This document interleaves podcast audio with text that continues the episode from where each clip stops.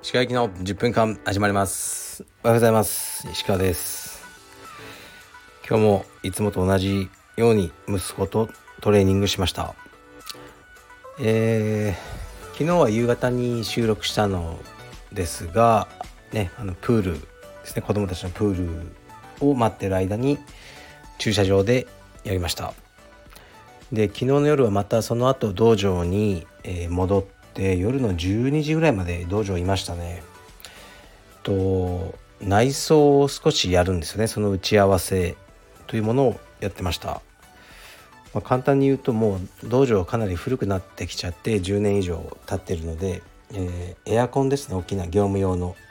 あれの効きが悪くなってきてるので、えー、それを変えようということですね。あとまあ男子更衣室がすごく狭いという問題もあるのであのちょっと拡大しようと思いますがこれは5日間ぐらいかかっちゃうので夏のお盆休みをいいてるんですが毎年その時にやろうということになってます。今はこう肺炎窓っていうかね窓を24時間全開にしてるんですね。あの換気のために。でえー、窓全開であのー、ね暖房をマックスでつけてる。それでもやっぱ寒いって感じですね。で電気代も結構やばいことになってましたね。まあしょうがないです。今は。はい。ではレターに参ります。石川さんこんにちは。石川さんの前向きなのか投げやりなのかよくわからない絶妙なトークの大ファンです。印象を一言で表すと押され毒舌セレブおじさんかっこお兄さんでもかかっこ閉じです。まだ何者でもない学生時代からズバズバ言うタイプだったんですか？はい。ありがとうございます。押され毒舌セレブおじさん。そうなんですか？あのまあね。その人がそう思うんだったら そう思ってもらってもいいんですけど僕は自分では毒舌とか思ってないんですけどね。若い頃からそうですね言いたいことは結構言ってましたね。うん、まあ、よく言ってますよね。こう法律以外守る気ないみたいなことを。それは思ってて。から大学の空手部の飲み会とかでさ、ね、最初僕1年生で。で先輩にお酒継がれて。あ本当はダメか。18歳だから。まあでもね。あるじゃないですか。で酒飲め言われて。うんいや飲まないですね。僕はお酒とか。で結構僕はあっさり言ってましたね、まあ、それでぶん殴られるとかはないと思うんですけどね。俺の酒嫌なら俺の酒を飲むのが嫌なら今す？ぐひっくり返せ。っつってなんか言われたんですよね。その茶碗かなんかにつあの継がれたお酒を。だからひっくり返しましたね「あこれでいいんですか?」とか言って。うんなんかそういう感じでしたね。からズバズバ言うというか何でみんなそんなにあのね気を使うのかな。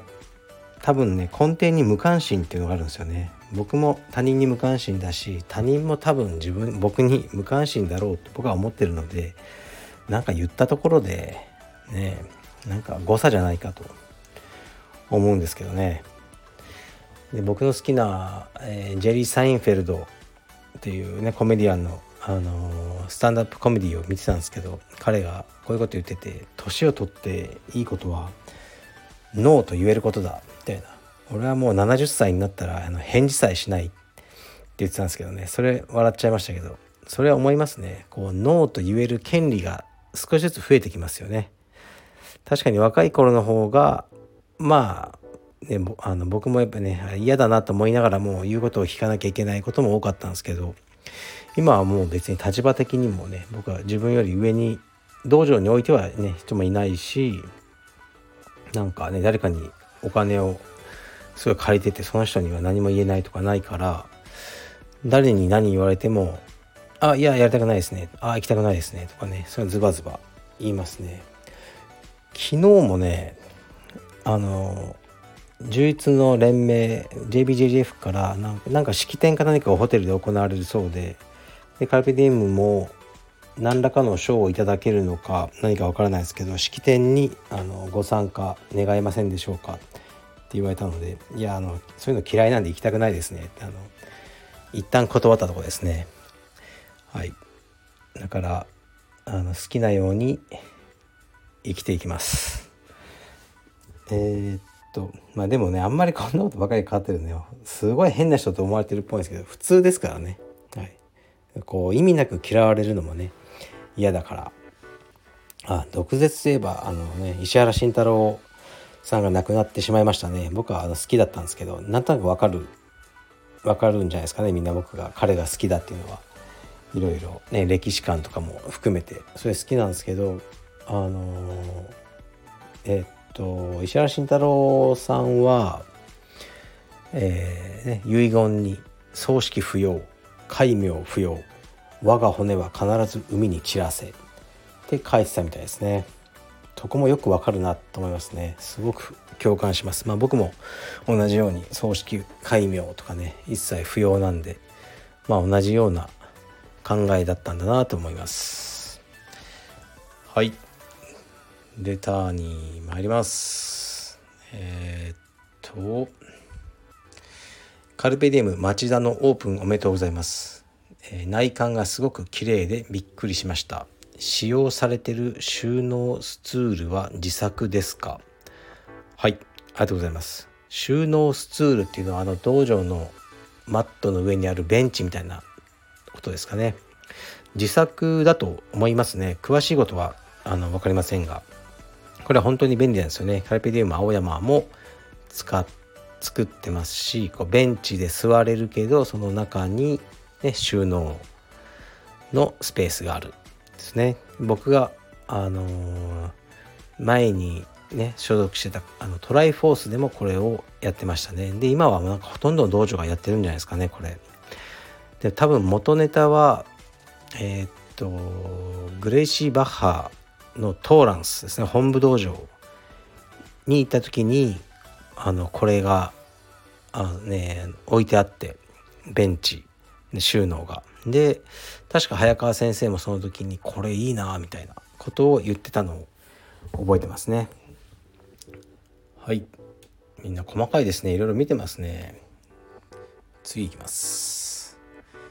えー、っとチェアには気を使われてますか？アーロンチェア腰にいいですよ。失礼します。はいありがとうございます。これはハーマン・ミラーのアーロンチェアのことですね。あのね腰に優しいというかねそういう機能性を持ったあの椅子。もちろん考えたんですけど購入も。僕の部屋と合わないんですよね。あのあのごつすぎる椅子のルックスが嫌いだという感じですね。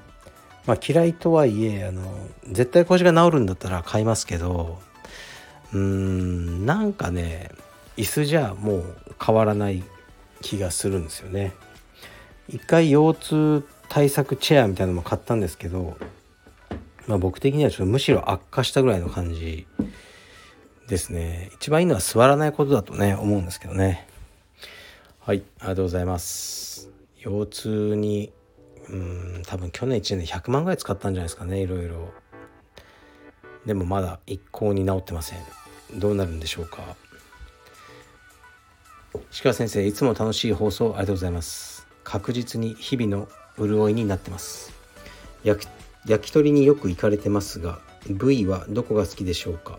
当方は福岡の豚バラ串またぼんじりに毎回テンションが上がります。締めの親子丼も頼んでしまうタイプです。しょうもない質問の代表格みたいな質問ですが答えていただけるとありがたいです。ありがとうございます。いやもうこういうしょうもないえー、ね質問が好きなんですが僕が好きな部位はまずはせせりですね。首鳥の。あれが大好きです。そしてうーん。まあ、ささみとかも好きですね。ちょっとレアっぽく焼いてある。あとなんだろうな。まあ全部好きですねほんと皮も好きだし。うんちょっと焼き鳥今これ読んでたら行きたくなってきたんで。明日の夜ちょっと行ってみようかなって今思ってます。はいありがとうございます。ラストいきます。えー、石川先生お疲れ様です。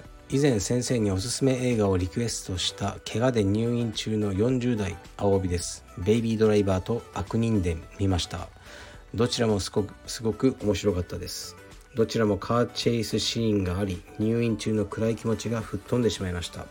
特にベイビードライバーは話が進むごとに現実離れしていくのですが視聴者を離さず引きつける魅力がある映画でした。今日は最強の2人を見てみたいと思います。ちなみに石川先生は22年目の告白私が殺人犯です。はご覧になられましたか？昨日鑑賞したのですがすごく面白かったです。先生の感想を聞いてみたいなと感じました。それでは、えー、お体にご自愛くださいませ。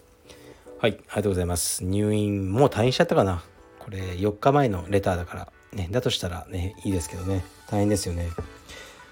えー、っとね言いましたよ。22年目の告白私が殺人犯です。うーんまあまあかな。この元オリジナルの韓国映画えー、っとね殺人者の告白の方が僕は好きでしたかね。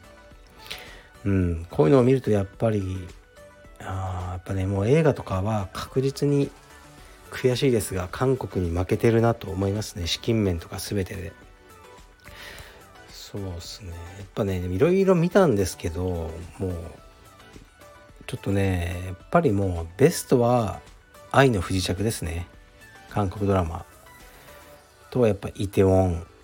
うんあの2つはもう本当に最高ですね、はい、もう愛の不時着のことを考えるだけで胸が締め付けられる思いです。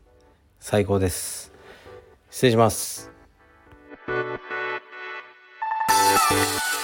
Thank you.